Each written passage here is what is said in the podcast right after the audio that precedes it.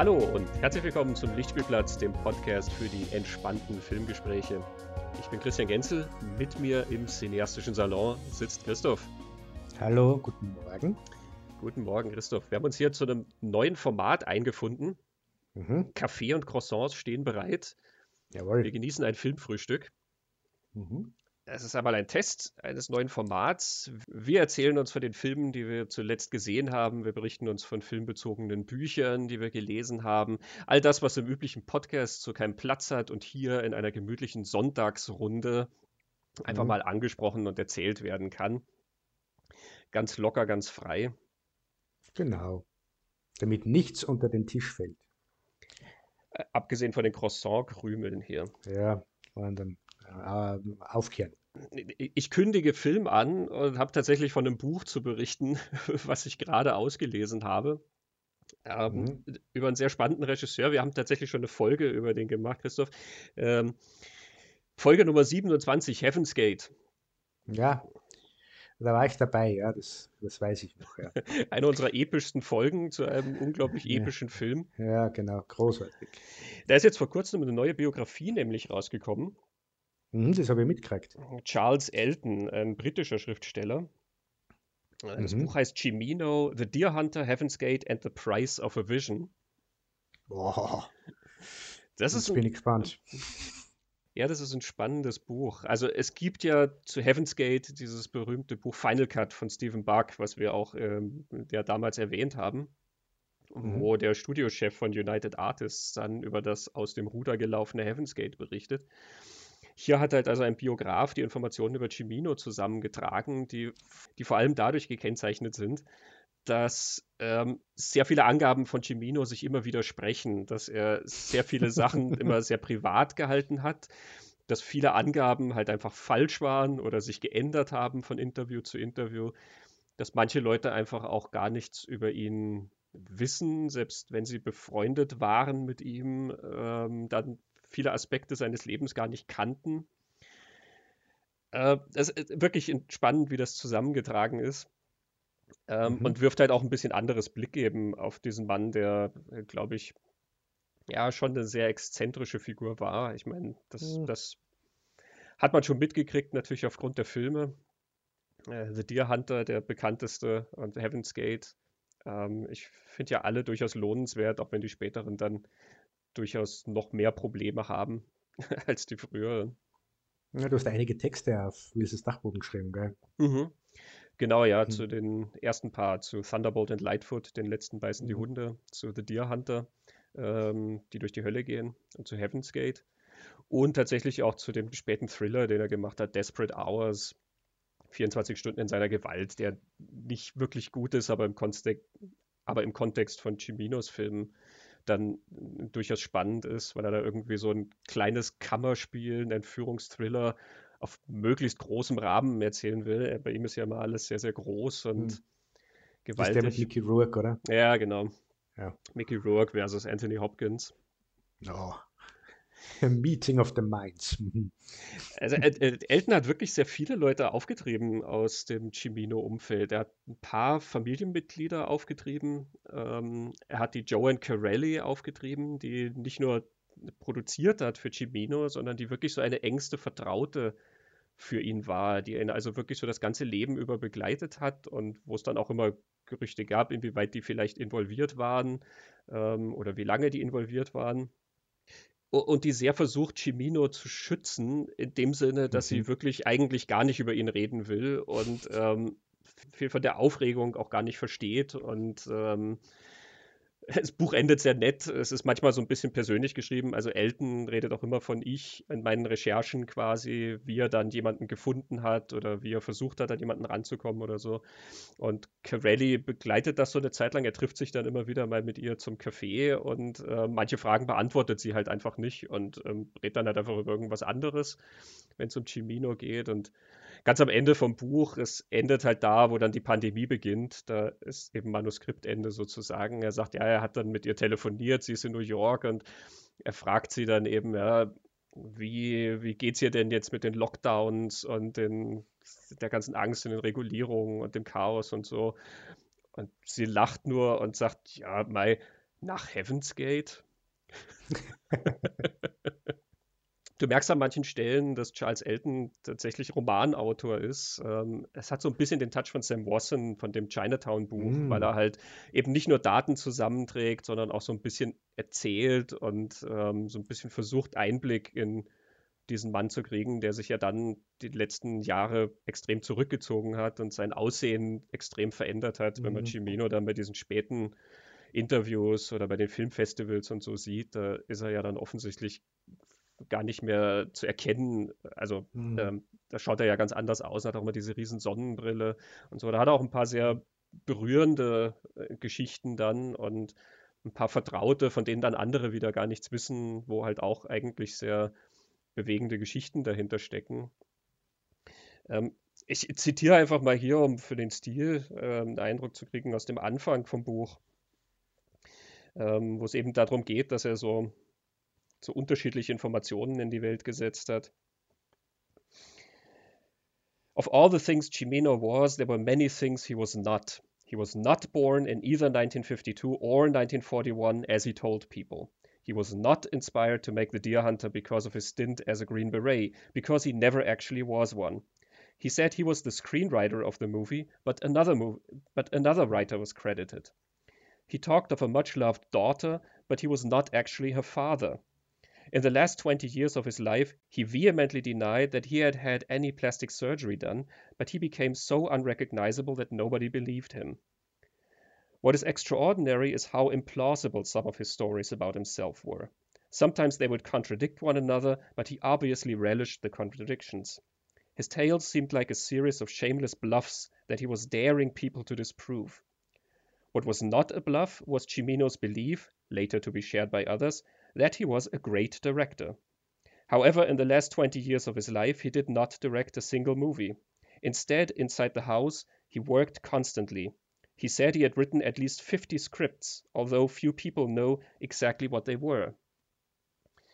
Er wird dann also im Locarno Filmfestival mal gefragt, dass er also offensichtlich ein Zimmer in seinem Haus hat, das wirklich bis an die Decke mit Skripten voll ist. Mhm. Und er wird gefragt, ob er auch noch weiter daran arbeitet. Er sagt, God knows, Cimino said. Only the Lord knows, not I. That room at one time was very neat. Everything was in piles, very organized. But as you know, in the wonderful state of California, we have things called earthquakes. And after years of many earthquakes, this very neat room of files, piles of screenplays, is now a mountain, a confused mess, so it's very difficult for me to find anything. He paused, then said quietly, I keep the room locked because I can't bear to look at it. Mm. Kann ich sehr mhm. empfehlen. Jeder, der Interesse mhm. hat an Cimino, an dieser sehr ungewöhnlichen Figur und da ein bisschen Einblick kriegen will, soweit das möglich ist, ähm, glaube ich, wird da sehr viel Vergnügen an dem Buch haben. Mhm. Cool. Ja, und ich glaube, er ist dann auch nicht weniger rätselhaft als vorher, kann ich mir vorstellen. ja, du kriegst an manchen Stellen so ein bisschen ein Gefühl für Sachen, die sich vielleicht erklären, aber ja, es, es bleiben auch unglaublich viele Fragezeichen letzten Endes über. Also was durchaus rüberkommt, ist, dass der Misserfolg von Heaven's Gate ihn offenbar wirklich, wirklich schwer getroffen haben muss. Und also nicht nur so, dass ihn das geärgert hat, sondern dass das wirklich, dass ihn das verändert hat, dass das also mhm. Bleibende Spuren auch hinterlassen hat, dieses Ärgernis. Er musste offensichtlich auch wirklich sehr überredet werden, dann diese Restauration zu machen und sich wieder mit dem Film zu beschäftigen, weil er eigentlich gesagt hat, das ist zu schmerzhaft, sich dem wieder zu mhm. nähern. Mhm. Ja, was, was, was ist bei dir passiert? Was kannst du mir erzählen? ja, ich habe, äh, ich würde gerne von einem Film erzählen. Äh, ich habe mehrere geschaut: Scream 6, Prey. Nur das sind alles Dinge, die gehe davon aus, du wirst das vielleicht selber irgendwann einmal anschauen. Ähm, bei einem Film, wo ich mir nicht sicher bin, ob du das selber anschauen würdest, deswegen erzähle ich davon, ähm, heißt The Fab Five. Das ist eine Dokumentation, den kann man streamen auf Disney Plus. Dort habe ich entdeckt. Der ist schon von 2011 und es ist eine Dokumentation äh, über ein Basketballteam, über die Michigan Wolverines, äh, das Männerteam der, der Michigan äh, State University. Und da geht es um ein bestimmtes Team, die legendär sind. Diese fünf, also die Five sind die, die Starting Five, die ersten fünf Spieler dieses mhm. Teams in den 1990er Jahren. Wer sich mit Basketball auskennt, das waren Chris Webber, Jalen Rose, Juan Howard, Jimmy King und Ray Jackson. Ähm, Chris Webb ist am berühmtesten geworden, würde ich sagen. Jalen Rose kennt man heute auch noch, der kommentiert äh, NBA-Spiele fürs Fernsehen. Mhm. Und Joan Howard ähm, hat, glaube ich, die längste Karriere von den allen. Und Howard ist der Einzige, der dann in, in, in späteren Jahren, der hat bis, bis er ungefähr 40 war in der NBA, in der Profiliga gespielt und sogar einen Titel gewonnen. Äh, als in dem Alter nicht mehr als Hauptspieler der, der Mannschaft, sondern als Auswechselspieler. Aber die Geschichte von der Fab Five, da geht es um dieses College-Team, dieser fünf Männer und sagt, finde ich sehr, sehr schön, wie das College-Basketball-System in, in, Amerika funktioniert, wie Sch Schüler aus der Highschool rekrutiert werden für College, wo da auf dem College schon Teams zusammengestellt werden. Man kriegt mit, unter welchem Druck die stehen, zu studieren und zu spielen, mhm. äh, aber sie kriegen das nicht bezahlt. Man kriegt damit, wie, wie diese fünf, was die für einen kulturellen Eindruck hinterlassen haben, denn das Spannende ist auch, dass denen ständig die Kameras folgen, die ständig beobachtet werden, diese Spiele im nationalen Fernsehen laufen. Das sind Burschen, die sind 18, 19 Jahre alt, sind in der großen Öffentlichkeit, stehen unter ihrem Druck. Und rund um diese Fab Five haben, haben sie dann auch solche Dinge entwickelt, dass die so einen kulturellen Einfluss gehabt haben, indem das öffentlich gesagt haben, welchen Hip-Hop sie horchen, für so Gangster-Rap. Ice Cube sitzt in der Doku hm. und erzählt und redet vom Cultural Impact von diesem Team. Ähm, sie dürften auch das Outfit, das Basketball-Outfit mit verändert haben in der Öffentlichkeit. Sie waren eine der ersten oder die ersten, die gesagt haben, wir wollen keine so kurzen Shorts, die so ausschauen wie Speedos, sondern wir wollen diese langen Schlabber äh, Basketball-Shorts haben. Mhm. Ähm, es geht dann auch darum, wie die, den Look, den die entwickelt haben, wird dann von äh, Firmen aufgegriffen, die sehr viel Geld damit verdienen. Äh, es werden Trikots mit ihren Namen verkauft, aber sie sehen keinen Cent davon. Und was die Doku, finde ich, sehr, sehr stark macht, ist, äh, es geht ganz viel um Race und um Class. Dass äh, vier von denen wirklich aus der sozialen Unterschicht kommen und rekrutiert worden sind für dieses College. Alles natürlich Afroamerikaner. Und dass das damals, da haben sehr viel äh, Archivaufnahmen, dass das von vielen nicht gutiert wurde, dass auf einer e-, Elite oder auf der Universität diese schwarzen Kids von der Straße jetzt mhm. spielen und so. Das macht, finde ich, die Doku sehr, sehr, sehr, sehr gut. Und dann ist noch, dass sie rund um dieses Team ähm, zwar so ja, Art Skandale äh, entwickelt haben. Das eine ist ein, ein, massiver Fehler in einem Finalspiel, wo bis heute unklar ist, was da passiert ist. Ähm, das arbeitet der Film ein bisschen auf.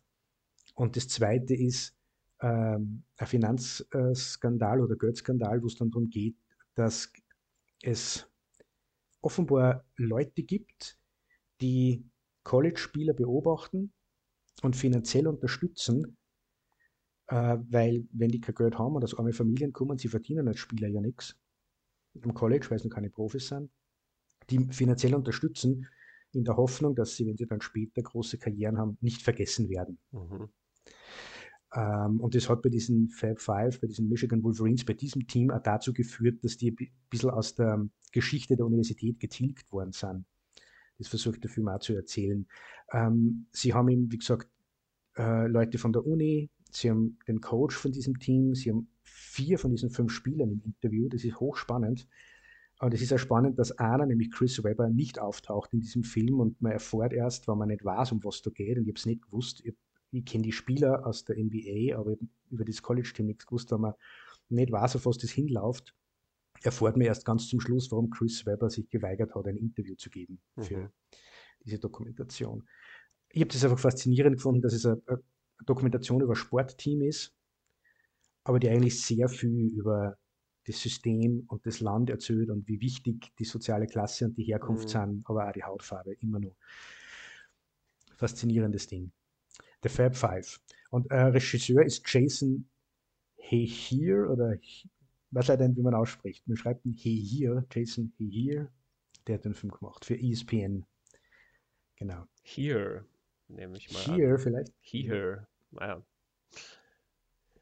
Ja, das klingt spannend. Also gerade mit dem Blick äh, auf diesen Gesamtzusammenhang dann eben. Ne? Mhm. Also ähm, inwieweit eben dieses Team dann in einem kulturellen Kontext wichtig war oder auch in einem gesellschaftlichen Kontext. Und gerade ja auch dieses ja. Phänomen eben, weil die amerikanischen Universitäten ja so unglaublich teuer sind, mhm. dass der Sport dann für manche Leute quasi der einzige Weg ist, um irgendwie dort studieren zu können, weil sie diese Stipendien kriegen. Ne?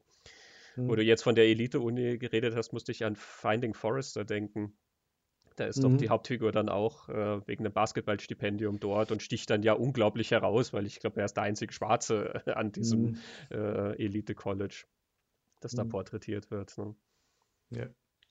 Ich war sehr beeindruckt von Jalen Rose. Also als Spieler kann ich mich an ihn schon erinnern. Ich habe vor allem in die 90er Jahre sehr viel NBA geschaut. Ähm, Jalen Rose ist ein unglaublich guter Erzähler. Wie ich dann mitgekriegt habe, dass der medial halt auch so präsent ist als Kommentator für diese Spiele und so, ähm, hat sich das für mich ein bisschen erklärt, aber Jalen Rose kann einfach erzählen und es ist einfach steil dem Zuhören in dieser Dokumentation, vor allem weil er auch nicht hinterm Berg halt mit Ärger und Wut und Frust und er ist sehr klar und er ist sehr ehrlich.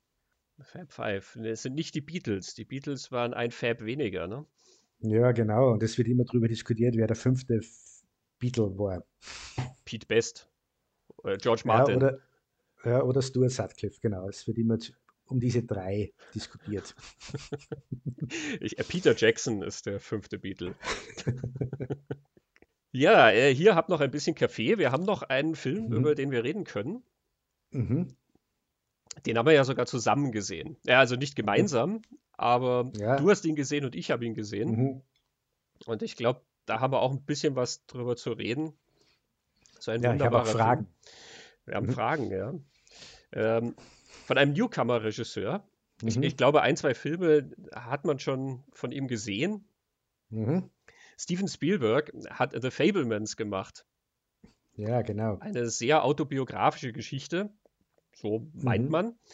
Ähm, eine Familiengeschichte. Einfach eine Geschichte über das Erwachsenwerden eines Jungen in einer jüdischen Familie, der mhm. gern Filmemacher werden will. Natürlich ist das autobiografisch. Mhm. Und es ist quasi so seine, sein Weg ins Erwachsenwerden und es ist die Beziehung seiner Eltern, um die es geht. Mhm. Zweieinhalb Stunden, sehr klein für Spielberg. Mhm.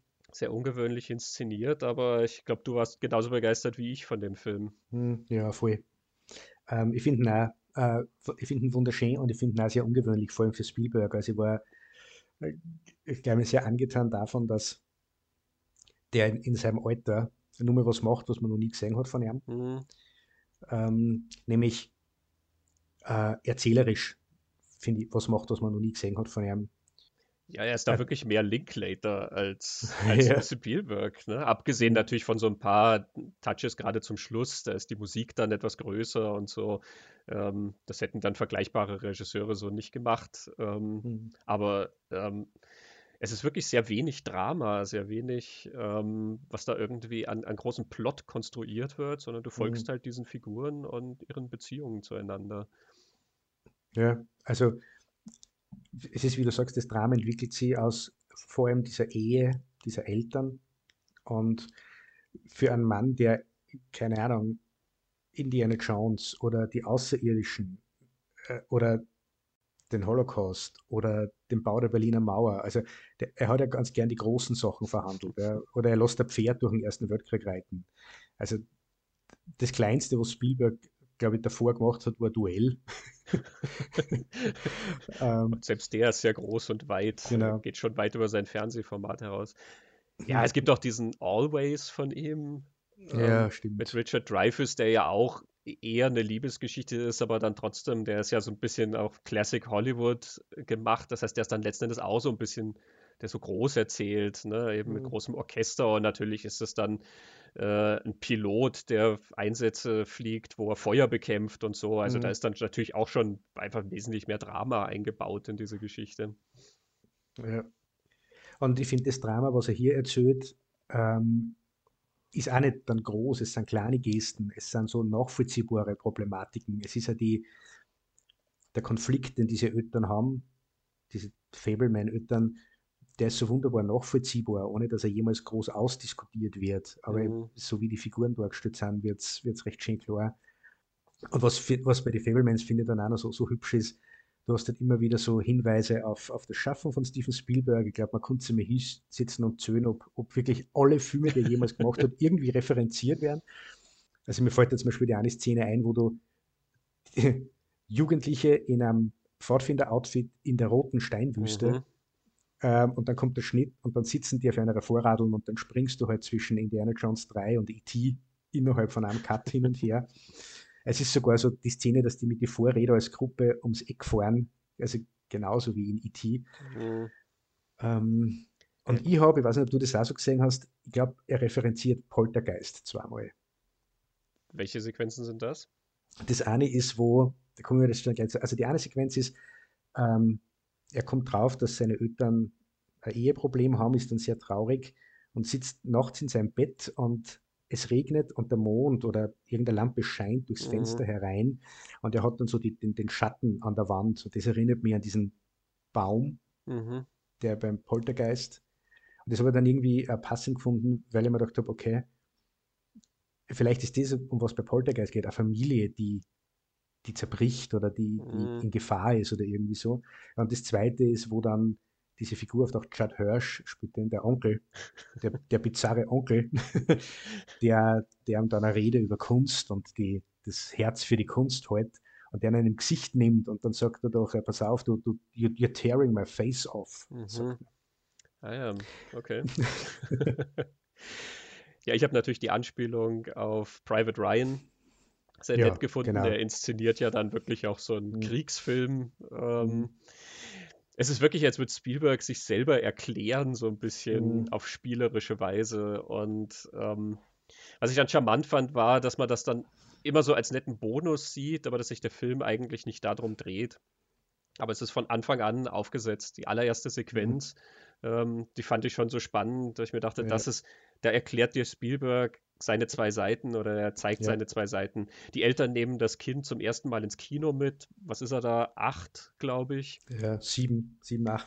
Cecil B. DeMills, The Greatest Show on Earth. Mhm. Schauen sie sich an und das Kind hat Angst, weil das Kind hat halt recht viel Ängste und ist sich nicht mhm. sicher, ob es das sehen will und so. Und beide Eltern erklären, warum das Kino so toll ist. Und der mhm. Vater, der als Techniker arbeitet, erklärt ihm halt was eigentlich viel zu erwachsen, erklärt er eben, wie das mit der Projektion funktioniert, wie mhm. Kino und Celluloid mit dem Licht und der, mhm. dem Vorgaukeln von bewegten Bildern und so funktioniert. Mhm. Und die Mutter e-, erzählt was von den Gefühlen und den Geschichten mhm. und den Menschen, die man da sieht. Und das sind die zwei Seiten von Spielberg, die durch seine ganze Karriere ihn ausgezeichnet haben. Er war immer jemand natürlich, wir haben schon ja auch mehrere Folgen über ihn und seine Filme gemacht einerseits immer der, der am Menschen interessiert ist, der diese menschlichen Geschichten haben will, der sehr emotional erzählt, ähm, viele sagen ja auch sehr sentimental, ähm, mhm. der eben auf so ein, eine Frank Capra äh, Gefühligkeit dann oft zurückgreift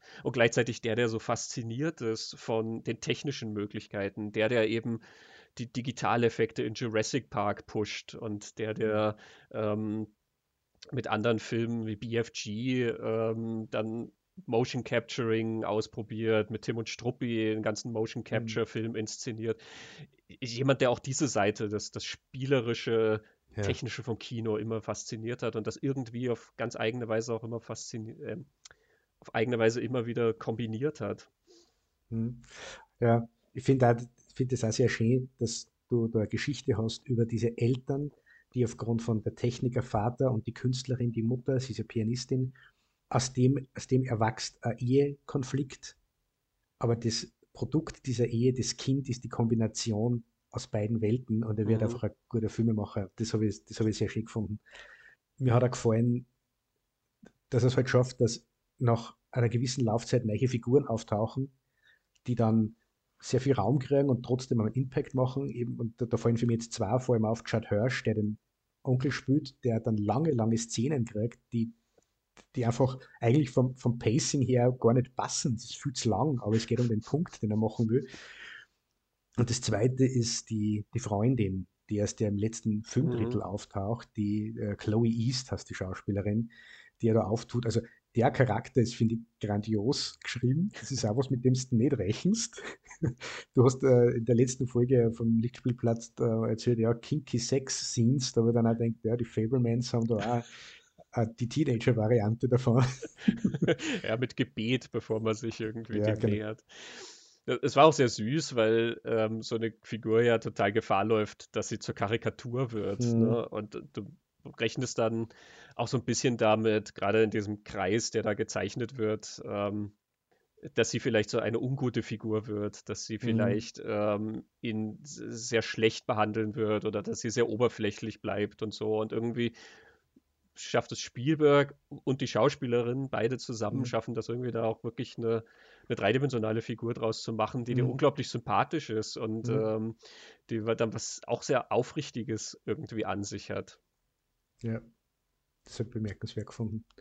Fandst du auch diesen einen Meta-Moment so wundervoll, der so einen äh, wirklich einige Sekunden braucht, um zu sickern? Ich weiß nicht, ob du weißt, welchen ich meine. Er ist hinten im Film, relativ weit hinten im Film. Die Auseinandersetzung an der Schule mit dem ähm, ja, großen, blonden All-American Guy. Ja, ich habe es mir gedacht, dass du das meinst, ja die Szene finde ich, das ist die, über die würde ich gerne reden, weil die ist, abgesehen von dem Meta-Joke, durch und durch interessant, finde ich. Sowas habe ich von Spielberg auch noch nie gesehen. Aber bleiben wir mal bei dem Meta-Joke. Ja, der, der ist, also ist eine Konfrontation zwischen den beiden. Der Bursche hat ja unseren Protagonisten immer wieder drangsaliert und mhm. beschimpft und ähm, ist ja eigentlich ja, sehr unsympathisch gezeichnet und da, das ist so eine Szene, wo er ein bisschen aufgeweicht wird, ohne das zu verlieren, was ihn auszeichnet. Es ist also so ein bisschen emotionaler Moment zwischen den beiden und er sagt ja mhm. dann zu unserem Protagonisten eben, mhm. das wird nie jemand erfahren, dass ich hier quasi ja. emotional geworden bin. Ne? Mhm. und unser Protagonist sagt, nein, keine Bank, es wird natürlich nie jemand erfahren, außer ich mache irgendwann einen Film drüber. Ja.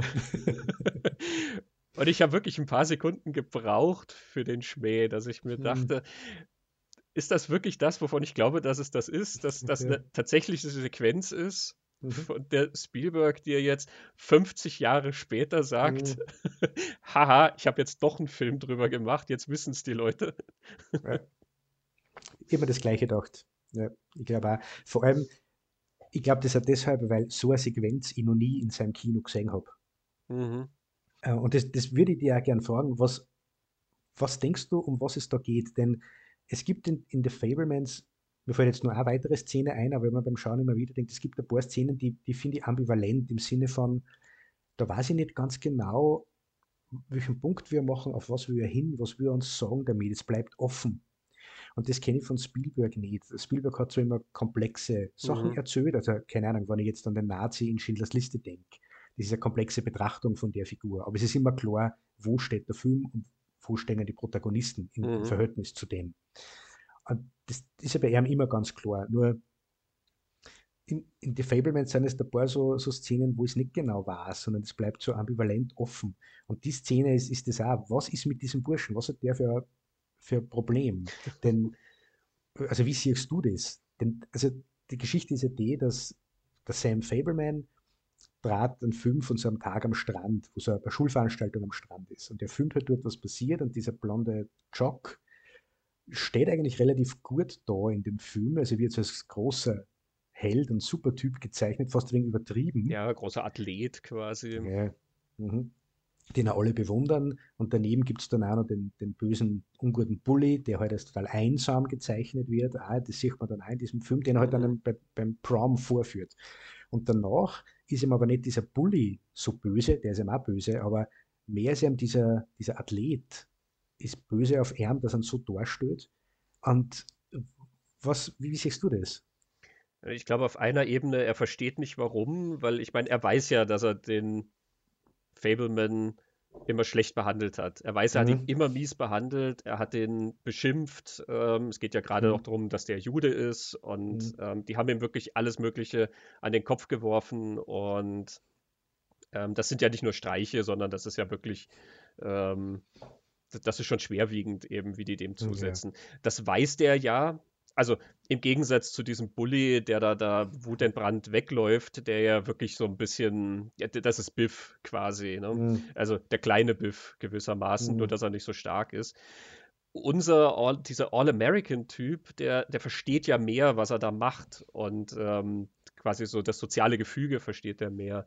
Und er versteht nicht, warum der andere ihn als Held zeichnet, weil er ja eigentlich damit rechnen muss, er wird jetzt auch schlecht dastehen. Und ich glaube, er hat sich auch dem gewappnet, dass er sagt, ja, jetzt wird es halt ein mhm. paar Jokes geben, die auf meine Kosten gehen. Ähm, solange das quasi im Rahmen bleibt, ist das okay, weil er weiß, was er für einen Status hat. Und er versteht einfach nicht, warum ihn der so positiv zeichnet. Ich glaube, das ist der, der Haken. Also, das ist das, mhm. warum er sich so ärgert. Ich glaube, im Tieferen geht es so ein bisschen darum, natürlich auch die Frage, was Kino ist, was sich natürlich ja. durch einen Film zieht, was, ähm, wo es immer ums Kino geht und um jemanden, der Film macht. Auch das vielleicht etwas, was bei Spielberg eine Ambivalenz generell im Schaffen ist. Denn er hat einerseits dieses Element drin, dass du über Kino was entdecken kannst. Ja? Er entdeckt die Affäre seiner Mutter mhm. über die Filmaufnahmen. Es hat also mhm. was Dokumentarisches an sich, es hat was Wahrhaftiges an sich. Du kannst was dabei herausfinden äh, beim Filmemachen über die Menschen gewissermaßen. Mhm. Und er sagt dem, diesem Jock ja dann auch irgendwie, ja, so sahst du halt aus vor der mhm. Kamera. Also, ne, ich habe es nur dokumentiert. Und gleichzeitig ist sich Spielberg ja bewusst, er macht keine Dokumentarfilme. Seine mhm. Filme sind ja Filme, die eine gewisse Zeichnung machen, die etwas vielleicht ein schlechtes Wort, aber was Manipulatives an sich haben. Sie sind emotional manipulativ, sie versuchen etwas zu erzeugen mhm. im, im, Zuschauer, äh, was ja vorher nicht da war und sie versuchen dich zu überzeugen von etwas, von einem Punkt, den er machen will, von einer Haltung, die er rüberbringen will oder von der Tatsache, dass es Dinosaurier gibt, die durch den Park laufen. Mhm. Ähm, diese zwei Seiten des Kinos, glaube ich, spiegeln sich dann in dem wieder und ja, er sagt, er hat ihn halt so gesehen das sah gut aus sozusagen. Ich habe es mhm. gedreht wegen des tollen Bildes. Und gleichzeitig halt ähm, ist er sich dessen bewusst, dass Kino halt auch eine, das ist nicht nur Abbildung von Realität, das ist auch eine Schaffung von Realität. Mhm. Das ist mhm. quasi eine andere Ebene. Ganz spannende Szene. Voll, ja, voll. Ja, das mit, ist die Kino die Wirklichkeit, sagt das Kino die Wirklichkeit oder, oder tut es das eben nicht? Ähm, das zieht sich durch den ganzen Film. Das habe ich auch so gesehen, ja. Also wirklich wundervoller Film, ähm, ja. sehr vielschichtig. Er wird natürlich umso interessanter, wenn man sich mit Spielberg beschäftigt mhm. hat. Dann entdeckt man da sehr viele Ebenen. Er funktioniert aber auch, finde ich, wunderbar einfach als emotionale Familiengeschichte, mhm. äh, wenn man sich mit Spielberg gar nicht auskennt. Also ich meine, jeder hat irgendwelche Spielberg-Filme gesehen, aber wenn man da jetzt nicht tief drin ist, der funktioniert auch ähm, wenn man sich das alles wegdenkt, das war so die Befürchtung, die ich am Anfang hatte und die hat sich wirklich nicht eingelöst, sondern mhm. Ähm, aufgrund der Figuren, aufgrund dieser Geschichte ähm, könnte der auch von irgendjemand anderem sein, von dem du noch nie einen einzigen Film gesehen hast und das wäre der gleiche wundervolle Film und es gibt eine späte Szene mit dem Vater, dieses ähm, Gespräch mit dem Vater, wo mhm. ich wirklich ja, auch ein bisschen wunderbar. feuchte Augen gekriegt habe. Ja. Ähm, wo es ja eben um die Karriereentscheidung eben geht. Der Vater ist ja da immer so ein bisschen mhm. skeptisch, ob das mit dem Film eben nicht nur ein Hobby ist. Der Vater ist ja ein sehr sachlicher Typ. Mhm. Ähm, wo er dann zu seinem Jungen sagt, quasi, ähm, also egal was du machst, wir werden uns immer kennen. Mhm. Das war so ein, ein wunderbarer Moment, fand ich, so ein, ein mhm. herziger Moment. Ist natürlich ein großer Spielberg-Moment, klar, das, das mhm. Versöhnliche, was da drin ist. Ähm, aber ja, also der, der geht auch schon, der ist nicht nur eine Übung, der ist nicht nur ein, ein, ein wunderschön gemachter und gespielter Film, sondern das ist einer, der auch wirklich irgendwie in einen reingeht, finde ja. ich. Ja, genau.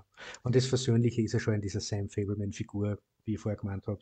Das, was die Eltern unversöhnlich mhm. bleiben lässt, versöhnen sie in diesem Kind. Das habe ich auch wunderbar gefunden. Ja, und wer sich mit Spielberg beschäftigen will, dem sei jetzt noch gesagt, wir haben ein paar Folgen über ihn gemacht. Folge 4, Bridge of Spies und die Politik von Steven Spielberg. Mhm. Oder auch Folge 23, 40 Jahre unheimliche Begegnung der dritten Art.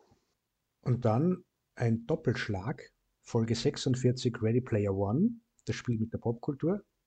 Da haben wir sogar Interview mit Drehbuchautor Zach Penn und Folge 47 AI, Artificial Intelligence, wo es eben um diesen den, den berühmten Film Kubricks Projekt, das Spielberg dann gemacht hat. Der Dialog zwischen Spielberg und Kubrick, genau. Da kann man sich bei, bei über Spielberg einiges einiges von uns anhören. Ja, er taucht auch in unserer Folge über die Outlaws von New Hollywood auf, wo wir unter anderem über Sugarland Express, Stimmt, sein Kinodebüt, genau. geredet haben. Das ist die Folge Nummer 24. Mhm. Also ganz viel zu hören. Ähm, ich, bei mir ist der Kaffee jetzt aus. Ja, bei mir auch. Ich bin schon beim, beim, beim Wasser. Ach, der Croissants sind auch alle. Ja, Beenden wir unser heutiges Frühstück und Mhm. wir, hoffen, das Format macht euch Spaß. Wir werden das Mhm. sicherlich mal wieder probieren. Und bis dahin hören wir uns einfach bei der nächsten regulären Folge im Lichtspielplatz. Christoph, vielen Dank für das sehr schmackhafte Frühstück. äh, vielen Dank für das äh, sehr schmackhafte Frühstück. Tschüss. Ciao.